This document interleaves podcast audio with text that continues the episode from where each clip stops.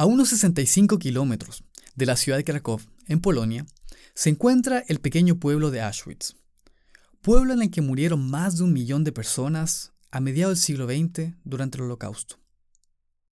Uno de los sobrevivientes de este terrible evento escribió un libro en 1946 acerca de sus experiencias vividas en ese lugar. Este libro posteriormente fue traducido a distintos idiomas y en la actualidad se han vendido más de 12 millones de copias a lo largo del mundo. El libro se encuentra entre los más vendidos de la historia, superando incluso libros como El gato ensombrerado del Dr. Zeus y La Divina Comedia de Dante. El libro al cual me refiero es El hombre en busca del sentido. Este libro fue escrito por el psiquiatra austriaco Viktor Frankl. En él, Viktor Frankl escribe acerca de un descubrimiento increíble al que llegó mientras estaba en el campo de concentración. En el podcast del día de hoy, me gustaría compartir contigo ese descubrimiento, que ojalá pueda ayudarte a tener una vida más plena y feliz.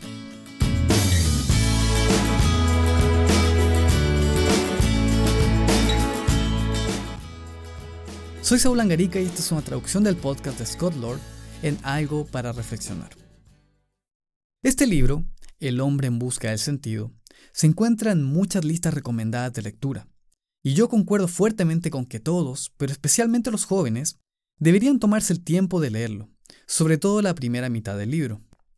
El Dr. Frankl fue uno de los primeros autores en describir el proceso de entrada a los campos de concentración.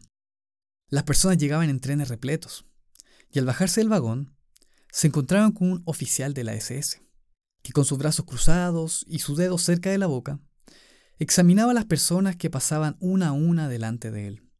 Sin decir una palabra, cada vez que pasaba una persona, apuntaba a la izquierda o a la derecha.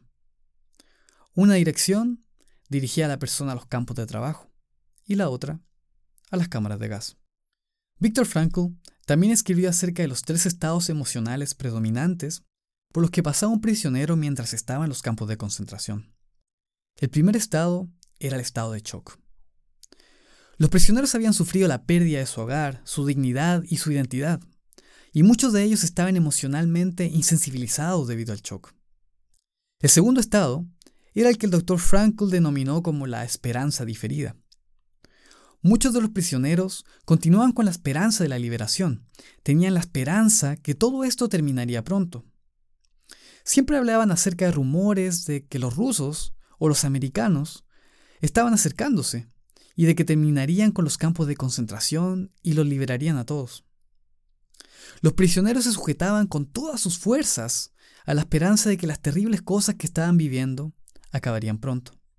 Finalmente, Franklin notó que había solo algunos prisioneros que pasaban a un tercer estado emocional, en el cual ellos simplemente aceptaban todo lo que estaban pasando. Estos hombres dejaron de ilusionarse con la esperanza de que las dificultades terminarían pronto, y en cambio, empezaron a buscar algún significado a estas dificultades. El doctor Frankl se dio cuenta que aquellos que aceptaron las circunstancias en las que estaban viviendo tenían un estado emocional y psicológico mucho mejor que aquellos que constantemente se sujetaban a la esperanza de ser liberados. En el libro, el doctor Frankl cuenta la historia de algunos prisioneros que a pesar de las dificultades, crecieron y florecieron en el campo de concentración. Algunos escribieron sinfonías, otros crearon grandes obras de arte, y a otros se les ocurrieron grandes ideas.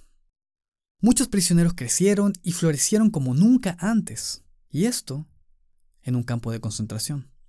Todos ellos, los que aprendieron a aceptar su situación, fueron los que crecieron.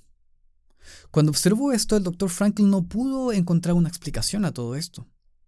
Hasta que un día, mientras iba caminando hacia su lugar asignado de trabajo, pasó por un basural. Y ahí en medio de toda esa putrefacción, de ese mal olor, en medio de toda esa decadencia, había una flor. Una pequeña flor creciendo y floreciendo. Su primera reacción fue de enojo contra la flor. ¿Cómo era posible que hubiera belleza en medio de toda esa putrefacción y decadencia? Pero entonces se dio cuenta de la increíble analogía que esto representaba.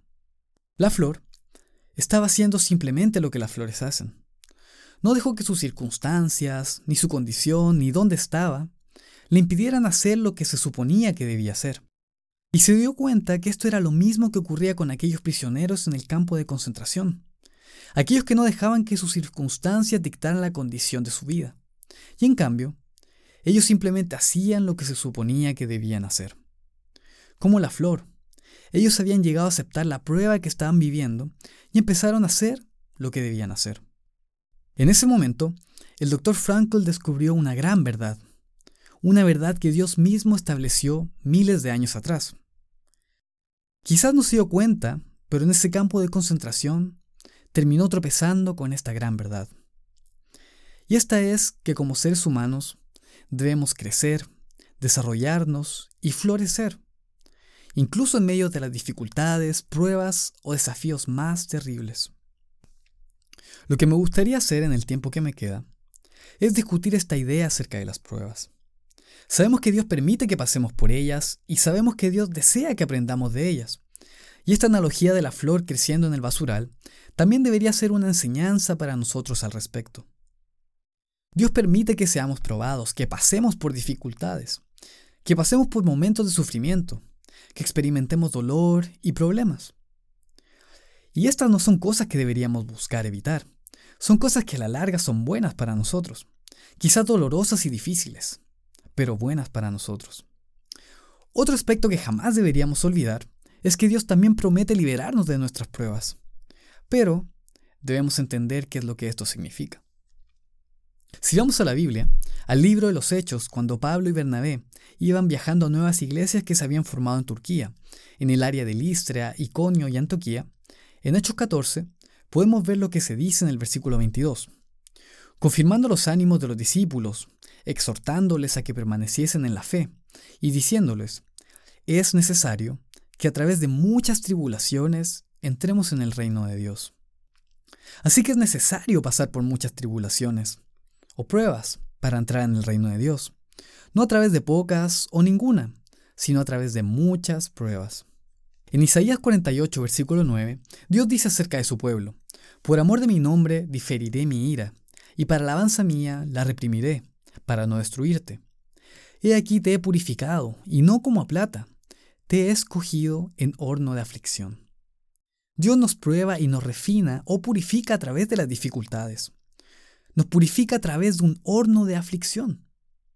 Por lo tanto, hay un propósito en las pruebas y dificultades que pasamos en nuestra vida. A la larga, estas pruebas son para nuestro bien. En Romanos capítulo 5, Pablo escribe a la iglesia en Roma y en el versículo 3 y 4 dice, Y no solo esto, sino que también nos gloriamos en las tribulaciones, tribulaciones, dificultades, pruebas, desafíos, sabiendo que la tribulación produce paciencia, y la paciencia prueba, y la prueba esperanza. Entonces, deberíamos regocijarnos cuando estemos pasando por una dificultad. Yo sé que no es algo divertido ni fácil, pero sabemos que esto está produciendo cosas buenas en nuestro carácter, como esperanza, perseverancia, fe y además otros aspectos importantes del carácter cristiano. Hay muchas escrituras en la Biblia que nos muestran que Dios no tan solo permite, sino que espera de nosotros que pasemos por pruebas y dificultades y que aprendamos de ellas. Muchas veces buscamos desesperadamente oportunidades de salir de nuestras pruebas. De hecho, la pregunta ¿cómo puedo salir de esta prueba? Es una pregunta muy común que los jóvenes hacen a los ministros. Pero a veces es porque no nos damos cuenta que es Dios mismo el que permite que estemos en esta prueba, porque quiere que aprendamos algo. Jesucristo mismo enfrentó una prueba tremendamente difícil, y en la noche de la Pascua, justo antes de ser arrestado y torturado, en Juan capítulo 16, versículo 32, dijo a sus discípulos, He aquí la hora viene, ya ha venido ya, en que seréis esparcidos cada uno por su lado, y me dejaréis solo. Mas no estoy solo porque el Padre está conmigo. Y en el versículo 33, que es donde me gustaría que nos enfocáramos, dice, estas cosas os he hablado para que en mí tengáis paz. En el mundo tendréis aflicción, pero confiad, yo he vencido al mundo. Podemos ver que Cristo dijo que tendríamos dificultades, que tendríamos desafíos, pero que deberíamos tener paz cuando estemos en ellos, porque sabemos que estamos siendo probados para bien. Por lo que Dios quiere que enfrentemos estas pruebas con valentía y que no nos sorprendamos o entremos en shock cuando ellas lleguen Las pruebas no son algo que deberíamos evitar, porque son buenas para nosotros. Sí, son difíciles. Y sí, son duras. Pero son buenas para nosotros. Otro concepto importante que debemos entender es que Dios promete que nos liberará de nuestras pruebas. En Salmos 34, versículos 17 al 19, dice lo siguiente. Claman los justos y el Eterno oye, y los libra de todas sus angustias. Cercano está el Eterno a los quebrantados de corazón, y salva a los contritos de espíritu.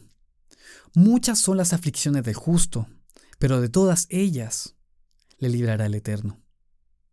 Dios promete liberarnos de nuestras pruebas, pero debemos entender qué es lo que esto significa.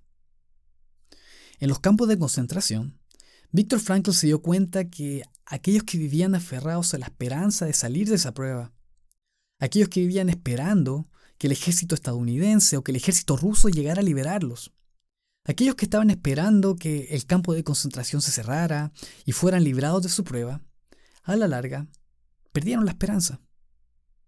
Ellos estaban esperando ser sacados de esta prueba. Así como le pasó a estos prisioneros, muchas veces podemos caer en malinterpretar el significado de la palabra liberación en el contexto de las pruebas. Tendemos a pensar que liberación o ser liberados significa que alguien nos va a sacar de afuera de la prueba o que alguien va a remover esa prueba de nosotros. Sin embargo, en la Biblia se encuentra uno de los ejemplos más grandes de liberación alguna vez registrado.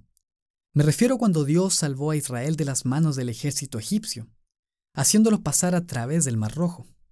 Pero notemos algo. Ellos tuvieron que pasar a través del mar.